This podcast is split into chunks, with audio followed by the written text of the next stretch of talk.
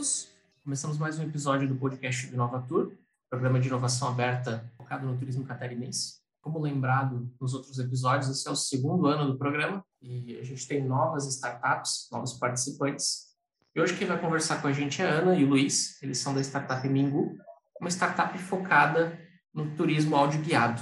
É uma ideia um pouco diferente do que a gente abordou até agora, envolve várias questões de acessibilidade, até mesmo de autonomia para os turistas que vêm visitar o estado.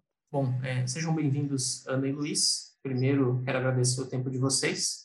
Já para começar a nossa conversa, vocês é, se apresentem, primeiramente, rapidinho, e depois apresentem um pouco a ideia de como surgiu a Mingu. E vamos começar a falar um pouquinho sobre essa questão da autonomia do turista. Vamos lá. Oi, Tiago, tudo bem? Eu sou a Ana. Eu sou formada em engenharia civil e trabalho com construção de obras, né? E agora me dedicando a esse projeto novo aí, a Mingu. Olá, Tiago, tudo bem? Eu sou o Luiz, sócio dela nesse projeto. Eu trabalho na área comercial de uma empresa que vende calçados. Eu já tenho longa, longa estrada em área de marketing e na área comercial. E fora isso também, sou um pequeno empreendedor e sócio de um pizza pub aqui em Florianópolis, né? E agora estamos focados em tocar Mingu.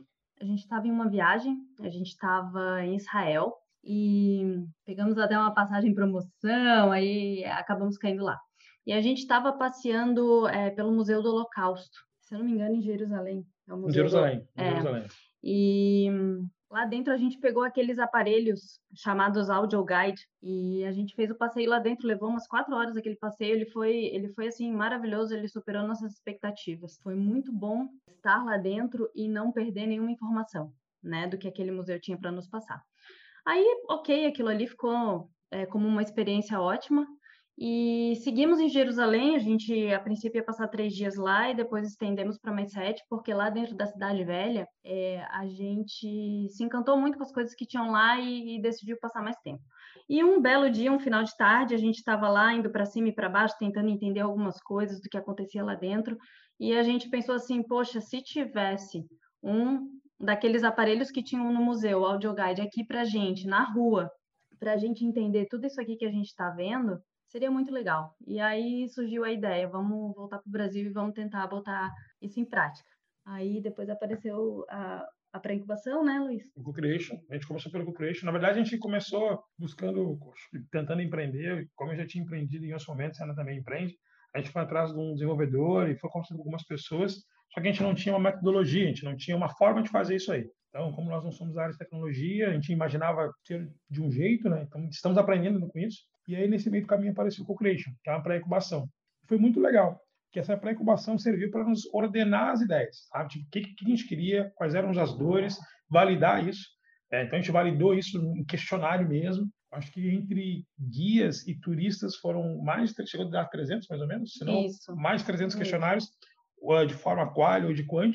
Então, o Co-Creation nos fez organizar a ideia, validar. A gente começou o MVP lá, ao final do programa, a gente entendeu, isso aqui é uma dor, ela é real e ela é válida. Então agora vamos tocar esse negócio para frente.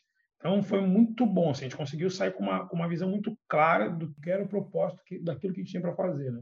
E agora veio o Inovatur para a gente realmente conseguir transformar tudo isso em, em negócio, em negócio, né? Porque até então no Co-Creation a gente transformou uma ideia numa ideia mais robusta, toda uma toda uma lógica, né? Desenvolvemos toda a lógica do negócio. E agora com Inovatura a gente consegue pegar e botar em prática realmente. Interessante tu comentar do Co-Creation e Luiz, porque muitas startups, tanto do, do Inovatura anterior como desse, é, passaram pelo Co-Creation. E é um grande celeiro de ideias ali, né? O Salomão, inclusive, ele, ele brinca que o Co-Creation ele ajuda a botar a ideia no papel, né? Então, basicamente, vocês percorreram o caminho certinho. E, e, eu achei interessante quando vocês se apresentaram que Luiz trabalha no ramo de calçados, Ana na construção. Vocês tiveram uma ideia voltada para o turismo. Porque vocês, enquanto turistas, tiveram esse problema, né? E é, acho isso... que a gente, a gente gosta muito de viajar desde muito cedo. É. Uhum. Então, esse sempre foi um, no caso, um problema, né, que a gente é, teve como turista e enfim, aí um belo dia tivemos a, a ideia de solucionar, né? De, de ir atrás uhum. disso. Isso é interessante porque até desmistifica um pouco a história de que você precisa pensar a inovação para o seu negócio, né? Não necessariamente a gente precisa resolver um, um problema, né? problema. E, e vocês perceberam esse problema enquanto um consumidor dele, não enquanto alguém que trabalha com construção, alguém que trabalha com calçados tal. E é legal porque isso casa com o momento que a gente está vivendo de das pessoas buscarem o turismo para tentar se reconectar com essa questão da pandemia, de começar a conhecer lugares, visitar lugares, né? E aí a gente entra muito na questão do porquê áudio guiado. Né? Vocês comentaram um pouquinho já da experiência que vocês tiveram em Israel, mas talvez a questão do áudio guiado também sirva para aquelas pessoas que hoje estão querendo voltar a conhecer lugares novos, mas não querem ainda participar de uma tour com uma turma grande de pessoas ou ter contato com é. outras. Isso vai muito de encontro à questão de dar autonomia para as pessoas conhecerem lugares por conta, né? Vocês pensaram muito nisso também quando vocês começaram a construir a ideia de é, dar mais acesso e facilitar que as pessoas consigam consumir isso? Por exemplo, uh, eu estou em Floripa ou eu estou na Serra, o quão fácil vai ser para eu encontrar um tour para um determinado lugar, ou quão fácil eu conseguir encontrar alguém que realmente faça aquele tour da forma como eu estou querendo fazer. Né? Porque, por exemplo, eu posso ir para uma viagem lá para Floripa querendo conhecer arte urbana, ou eu posso ir para uma viagem em Floripa querendo conhecer gastronomia. Né? Como é que isso vai funcionar dentro da plataforma de vocês, esses diferentes roteiros? Como é que as pessoas vão conseguir encontrar isso e consumir isso? Acho que é uma fala de mais de uma pergunta, né? Uhum. Então, um pouco isso e tentar contextualizar. O que é importante assim? A questão ah, era uma dor nossa, a gente começou e vamos misturar os assuntos. Co-creation nos fez validar essa ideia através da entrevista. A gente percebeu que a dor não era só nossa. O que nós tínhamos como expectativa era a questão do, do, custo de contratar um profissional na área de turismo em viagens, principalmente em viagem exterior, que a moeda é um pouco diferente, então tem a questão cambial. É, a questão do tempo também, das pessoas terem esse tempo disponível, essa autonomia, né? E para viagens do exterior, a questão da, da língua. E que nessas, nessas pesquisas, o que mais apareceu, o ponto que foi crucial, foi justamente a autonomia. As pessoas querem ter autonomia. Então, isso foi, isso validou muito a ideia. Elas querem ter uma liberdade de tempo, né? Não, por exemplo, não querem marcar um compromisso com um profissional da área de turismo e ter um horário a cumprir, sendo que elas estão em viagem, férias, enfim, lazer. Então, elas, elas preferem ter um instrumento onde elas possam fazer aquele passeio o horário que elas é, bem entenderem. E o legal, assim, né, que, que com o advento da pandemia, que aconteceu? Existe uma, existiu, ainda existe, né, um turismo de isolamento. As pessoas saem dos grandes centros, acabam se isolando para viverem suas experiências. E só que esse turismo de isolamento se mistura com um pouco do turismo de experiência. Né? Então isso é um misto que já, já já tinha iniciativas já há algum tempo nessa vibe de ter turismo de experiência. Então quando a gente consegue entender que as pessoas gostam de autonomia, não querem deixar de conhecer lugares, mas talvez de uma outra forma, é onde a gente entendeu que a, esta solução ela tem engajamento, porque as pessoas vão poder continuar a fazer seus passeios, seus roteiros, tendo informação. E que informação é essa? Que é uma parte da tua pergunta. A informação que tem, ela está tá disponível. Se tu for no Google, em outras ferramentas e outros sites de buscas, existem isso. E que também apareceram nas nossas pesquisas, porque as pessoas elas começam a pesquisar isso aí, mas não conseguem justamente roteirizar. Porque eu tenho uma dica de um influencer de um lado, eu tenho um site de viagens do outro, eu não consigo juntar tudo isso. Então, para quem não está predisposto a contratar um guiamento é, presencial, a ideia de roteirizar isso, e aí mais uma, uma resposta que vai vir por categorias, ah, é, lazer, gastronomia, é, experiência, enfim, essas categorias estão sendo montadas, eu consigo roteirizar essa informação. E isso vai gerar uma boa ambientação, uma boa experiência. Aos entrevistados, acho que mais ou menos um pouco mais de 70%, se eu não estou enganado, é, verbalizaram que quando tiver que contratar o guia, seja a situação que fosse, que tem lugares que é obrigado a ter um guia, mas todo mundo sinalizou que, a grande maioria, na verdade, quando se contrata um guia, a experiência é mais rica. Então, o que, que a gente tem? A gente tem uma, uma memória do consumidor, do turista, que é importante o contratar o guia. Só que eu não tenho uma cultura de fazer isso. Aí tem diversas razões por isso. Então, a gente entende que tem aderência. Obviamente, a gente vai ter que também ajudar a desenvolver a cultura de ter no seu dispositivo mobile esta ferramenta como uma solução de um problema. Então a gente consegue dar autonomia, a gente consegue dar informação roteirizada e organizada, na qual ele pode disponibilizar no momento que ele bem entende. Houveram situações, até a Ana estava nessa, não estava junto, de, de, ter viajado em lugares, é, foi para Roma, que ela fez um roteiro noturno foi talvez muito mais legal do que o diurno. E é difícil tu ter um guia presencial gerando um roteiro noturno, enfim. Então, existem diversas, diversos benefícios em relação a usar essa ferramenta. É o nosso, nosso entendimento. Perfeito. E, e como é que vocês enxergam também, além da questão da autonomia, É, eu sei que provavelmente não foi tanto o foco da quando vocês estiveram planejando a startup em si, mas a questão da acessibilidade, né? Por exemplo, eu vejo que uma solução como a Mingu, ela oportuniza para pessoas com deficiência terem acesso ao turismo, né? Pessoas cegas e sem necessariamente depender é, de alguém. Então, isso dá um certo nível de liberdade também para esse tipo de público. Dentro da pesquisa que vocês fizeram ali no Co-Creation, vocês chegaram a ter alguma resposta que indicasse esse caminho para vocês ou, ou não? Na verdade, dentro do Co-Creation, a gente não teve isso. O que a gente conheceu daí, que é a história legal do Co-Creation, assim como nós, e, ou, haviam outras ideias, né? Então, tem um uhum. pessoal, e até a gente está participando de uma vertical dentro do... Da CAT. Da CAT, que é de Smart Cities. Então, tipo, a Mingu por si só não, não tem desenvolvido essa, essa questão da acessibilidade com tanta força, mas a gente entende que isso sim é possível, e viável, e de uma forma muito mais é, como espectador, a gente observa algumas mudanças. Porque, querendo ou não, o que nos caberia seria gerar esse conteúdo, que é o nosso negócio, em forma de áudio. Só que essa questão da acessibilidade física, de andar, de atravessar uma rua, de estar sinalizado, isso foge um pouco de nós, mas ao mesmo tempo a gente consegue contribuir. De que forma? Uma vez que eu tenha a informação de quem passou para aquele lugar, olha, é, no centro de Florianópolis, no período de 10 a 20 de dezembro, houveram 5 mil pessoas das quais três são mulheres, dois são homens, enfim. Quando eu consigo quantificar, que é uma das intenções também da Mingu, quando eu consigo quantificar, eu consigo entregar a quem tem essa responsabilidade. Olha só, existe um universo aqui que pode ser melhor atendido. Vamos ter essas iniciativas e aí a história do, de querer fazer que as coisas andem no seu conjunto, né? É, é, é o, como se diz muito, é o ecossistema trabalhando junto. Eu tenho uma parte, mas eu preciso de ajuda para resolver o, o todo. Então, eu acho que é muito desse caminho mesmo.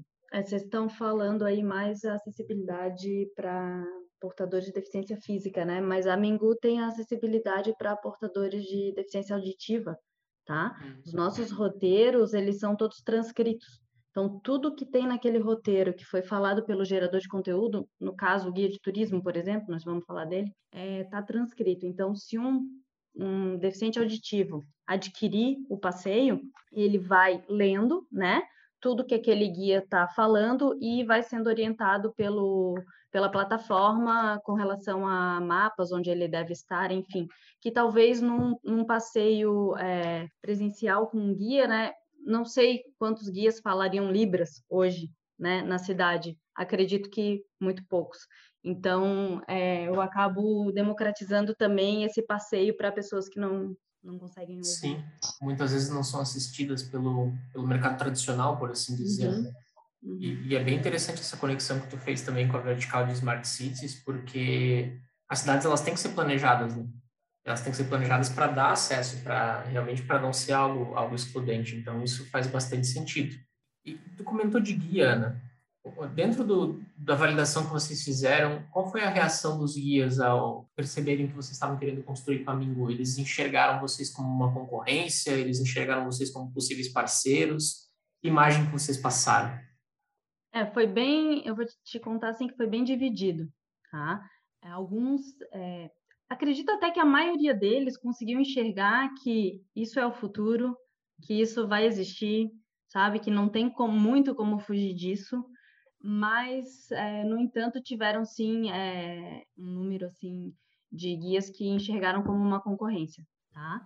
Que eles achavam que, olha, eu vou eu vou botar meu trabalho aí, as pessoas não vão mais me procurar para guiamento presencial e sim vão comprar o meu trabalho na plataforma. É, a gente tenta explicar para eles da seguinte forma: pelas, pelo que a gente pesquisou, pelo nosso trabalho, enfim, o público que contrata o guiamento presencial não é o mesmo que vai contratar o áudio guiado, tá? São dois turistas diferentes. Então, como o Luiz já falou, o pessoal que a gente entrevistou não tem o hábito de contratar o guia de turismo, porém, às vezes que contratou e que se utilizou de, do serviço, é, eles dizem que foi muito válido e uma experiência muito rica.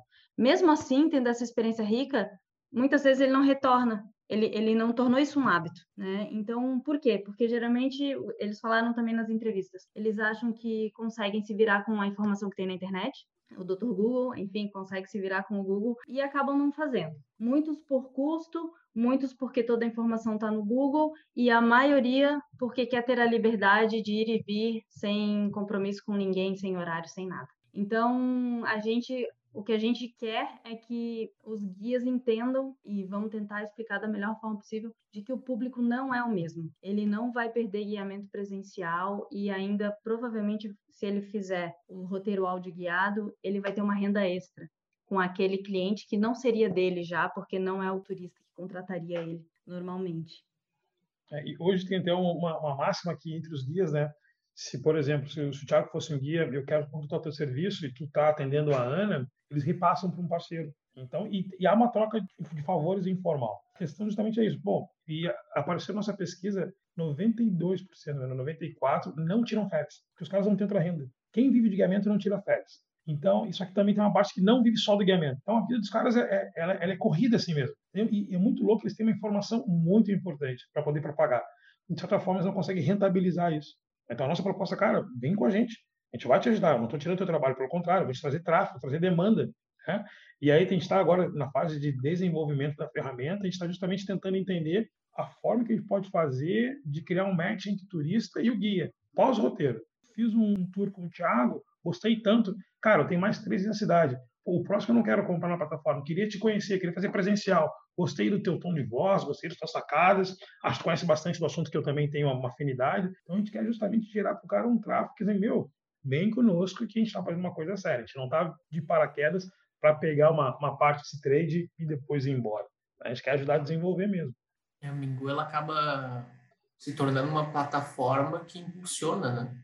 Porque o, o guiamento presencial tem uma limitação, né? Tu vai fazer um, dois, três tours durante o dia, só que no paralelo a isso, tu pode ter 200 pessoas caminhando e te escutando, e essas 200 pessoas Exatamente. pagaram, né? É, e uma outra coisa que a gente não falou que eu acho, Thiago, é que a, a ideia, a gente já está executando isso, é de ter mais de um tour da mesma região. Porque, pô, às vezes eu quero ter uma abordagem mais eh, religiosa, eu quero ter uma abordagem gastronômica, então eu posso ter diversos tours da mesma região. Às vezes, porque vai ter degustação né, antes da compra, pô, gostei do tom de voz dele, ah, eu prefiro uma voz de mulher, eu prefiro uma voz de um cara um pouco mais velho, enfim. Então, tudo, tudo isso a gente está querendo contemplar para que as pessoas consigam ter uma melhor experiência.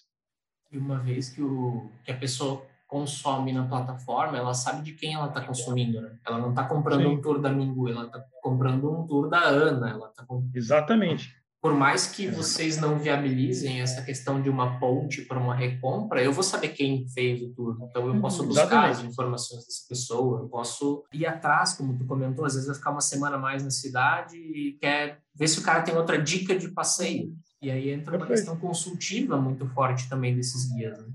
Perfeito, perfeito. E, e, é bem isso mesmo, é isso que tu falou, por exemplo, se um turista chega em Floripa, ele quer fazer um passeio no centro histórico, ele vai ter lá 10, 20, 30 opções de passeio no centro histórico. Uhum. Cada guia tem, tem a sua característica própria, tem a sua personalidade. Um guia vai te fazer um passeio voltado mais para a história, outro mais cultural, outro, outro vai enfatizar mais as igrejas, enfim. Cada um tem a sua característica e tem espaço para todo mundo. Né? Então, e, e tem uhum. mercado para todo mundo. Então, enfim, é, é, valorizar a característica de cada um individualmente, de cada roteiro. E, e uma coisa acho que a gente não, também não falou que é válido, que nós chamamos de geradores de conteúdo, tá? Não é só para guias de turismo. Então, se o Thiago tem um roteiro que ele acha que é válido, ele pode sim disputar na plataforma. Ah, tem um roteiro que eu, sei lá, de boteco. Então ele coloca lá, ele, ele pode fazer isso aí, tá? A gente... Qualquer pessoa, Thiago, que tenha um conteúdo relevante sobre alguma coisa, Tá? Hoje no nosso MVP, por exemplo, a gente tem a Gabriela, um roteiro da Gabriela. O roteiro é sobre é, arquitetura soriana na ilha. E ela é uma arquiteta, ela não é guia de turismo, né? Então, assim, ela tem o um conteúdo sobre arquitetura soriana na ilha. Tem, a gente sabe, por exemplo, tem uma outra professora também de arquitetura da UFSC que ela leva seus alunos para passearem no centro da cidade e fica explicando sobre arquitetura. Naquilo, né? É, ela não é um guia de turismo, mas ela tem é, propriedade para falar sobre aquilo. Então, ela também pode colocar disponível o seu conteúdo na plataforma. Perfeito. E pensando nessa linha, né, a gente vai falar de arte, a gente pode pegar um artista local, um grafiteiro, a gente pode pegar um uhum. muralista, uhum. ou daqui a pouco até um pescador ali de, de Santo Antônio, alguma coisa assim, para fazer esse tour. É, eu vejo que faz bastante sentido, mas eu, eu imagino que vai ter um, um certo nível de curadoria também, né? Sim. Da pessoa produzir, Sim. isso passa por uma análise para depois ir para a plataforma para ter um nivelamento ali de qualidade, até algo nesse sentido. Hoje, hoje essa curadoria está sendo feita basicamente pela Ana, né? É, a gente tem todo esse cuidado. Mas, falando um pouco dos próximos passos, a gente entende que salvo aquilo que pode ser um termo homofóbico, racista, essas coisas, a gente entende que a própria o próprio uso, o próprio turista, ele vai acabar nivelando isso. Essa curadoria ela vai vir com o tempo, tipo assim, ó, como ele vai ter um ranqueamento, vai ter uma nota posterior do passeio, do passeio né? pô, por que, que passeio, os passeios do Thiago eles têm uma nota melhor que os passeios do Luiz? Né? Pô, o Thiago deve ter alguma coisa que ele encante mais, que tem ter mais qualidade. Talvez é a produção, ele tenha uma preocupação melhor com, com o áudio, com a sua fala, com a respiração, enfim. Então, a curadoria em relação ao conteúdo, sim. Conteúdo que eu digo assim, para não ter nada, nada muito agressivo, até porque nem eu, nem a Ana, e ninguém vai conseguir dar uma curadoria 100%, porque ninguém detém, detém conhecimento de todas as regiões. Eu posso conhecer uma parte ou outra e outra não, né? Mas é muito mais o, o próximo passo é entender como é que isso vai ser é, não automatizado, mas como é que vai ser, vai ter uma dinâmica um pouco diferente. Até porque a gente quando a gente pensa em escala, essa curadoria tem que ser uma coisa um pouco mais dinâmica, né? Então não pode ficar apenas no, na, na, intervenção humana. Então tem que ser uma coisa muito mais automatizada. Os próprios usuários acabam contribuindo. Né? Exato. Uhum. gente. E como é que está sendo para vocês participar do, do, programa agora nessa, nessa segunda edição? Vocês estão conseguindo de alguma forma remodelar um pouco, ou acelerar um pouco o processo de, de criação da Mingu? Sei que a coisa de, de alguns dias atrás a gente teve um evento presencial ali de networking, né? Como é que tem sido esse processo para vocês, de participação? Assim, é, o que, que é o legal, tá? O Inovator particularmente me surpreendeu. Quando a gente de uma pré-incubação, eu, eu, eu tenho informação de administração na área de marketing, e aí algumas coisas que eu vi no Co-Creation não eram novidades para mim. E aí eu pensei, até pensei, pô, como é que vai ser isso no Inovatur, né? Talvez eu já vi aquilo pela terceira ou quarta vez na vida, enfim. Só que a abordagem que a gente está recebendo, isso é muito mérito do Inovatur, de conseguir triar, acho que, o momento de cada projeto. Então, a gente está tendo uma mentoria, as mentorias individuais e tanto as conversas com o grupo, para nós, são muito enriquecedoras. Porque como a gente está com um projeto claro, tudo aquilo que é diferente a gente consegue entender, absorver, ó, isso aqui é válido para o nosso projeto ou não, isso aqui não faz sentido para o nosso projeto. E o Novatur tem uma pegada muito da praticidade, aonde é particularmente onde eu me identifico. Então, assim, vamos lá, a gente, dessa semana para semana que vem, vamos fazer isso, isso, isso, isso e vamos tocar. Então, isso está tá muito bom, porque a minha briga, entre aspas, é, bom, vamos fazer o negócio rodar, mas é um negócio tem que ser um negócio de verdade. E o Inovator está nos ajudando com isso a dar uma visão de coisas até que a gente não tinha pensado, mas são coisas reais, viáveis, palpáveis, tangíveis. Então, isso está sendo, sendo um conhecimento muito, muito, muito bom. A questão da plataforma é, também ela é organizada de uma forma que, que ela é quase um autodidata. Tu consegue assistir os vídeos, executar as tarefas sem muita intervenção. É, é fácil de usar e isso facilita no processo. Então, para nós, assim, participar do Inovator está sendo enriquecedor. O encontro presencial foi muito bom, a gente não conseguiu falar com todos os colegas, a gente falou não sei nem, se, nem sei se com a metade, mas a gente conseguiu trocar e entender que alguns projetos têm sinergia. Então, isso faz muito sentido, isso é muito legal. Cara, eu estou num ambiente onde todo mundo fala a mesma coisa. Né? Então, isso, isso é muito bom, muito bom mesmo. É possível até a gente pensar em parcerias, né? É, a gente fez muito essa brincadeira. Com certeza. No, nos podcasts passados, onde a gente trazia duas ou três startups com a mesma conversa, era, era curioso porque normalmente as ideias se conectavam. No uhum. próprio podcast, quando a gente estava conversando, ah, mas a Ana pode usar a startup do fulano aqui para conversar um pouquinho, pode ter esse tipo de troca. E, e como a gente está falando de turismo como um todo, e de Santa Catarina, e as coisas elas acabam se conectando, né? Então o programa ele acaba gerando esse tipo de, de, de possibilidade também, até de expansão propriamente dita depois, né? De parcerias e tudo mais. Mas bacana, bacana ouvir esse, esse feedback de vocês. Pensando 2022, aí 2023, é, em que estágio vocês estão hoje? O que, que vocês imaginam conseguir concretizar aí no próximo ano? Vão expandir em questão de quantidade de roteiros? Uh, daqui a pouco vão abrir até para outros estados? Como é que está é, esse desenho?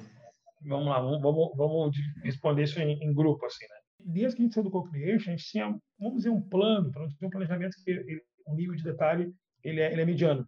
A gente tinha um plano dizendo, ó, em 2021 a gente não pretende ter faturamento e vamos organizar o negócio. Em 2022 a gente começa a faturar esse negócio e expandir para outros estados a partir do segundo semestre. E em 2023 a gente começa a pensar num trabalho de América Latina. Então, é, pode parecer uma coisa até ousada isso, né? Mas aqui que a gente entende, e a gente pesquisou muito isso, esse comportamento, isso até apareceu em pesquisas, porque a gente acabou entrevistando pessoas que moram em outros países e em outros estados também. Tipo, a gente deu uma, uma variada boa. E esse comportamento do turismo, ele não é só aqui. Então, quando a gente entra nesse mundo de startup, e cada vez mais a gente entende isso, que é esse ambiente de incerteza de uma solução que pode ser escalável, nós temos isso muito enraizado, Thiago.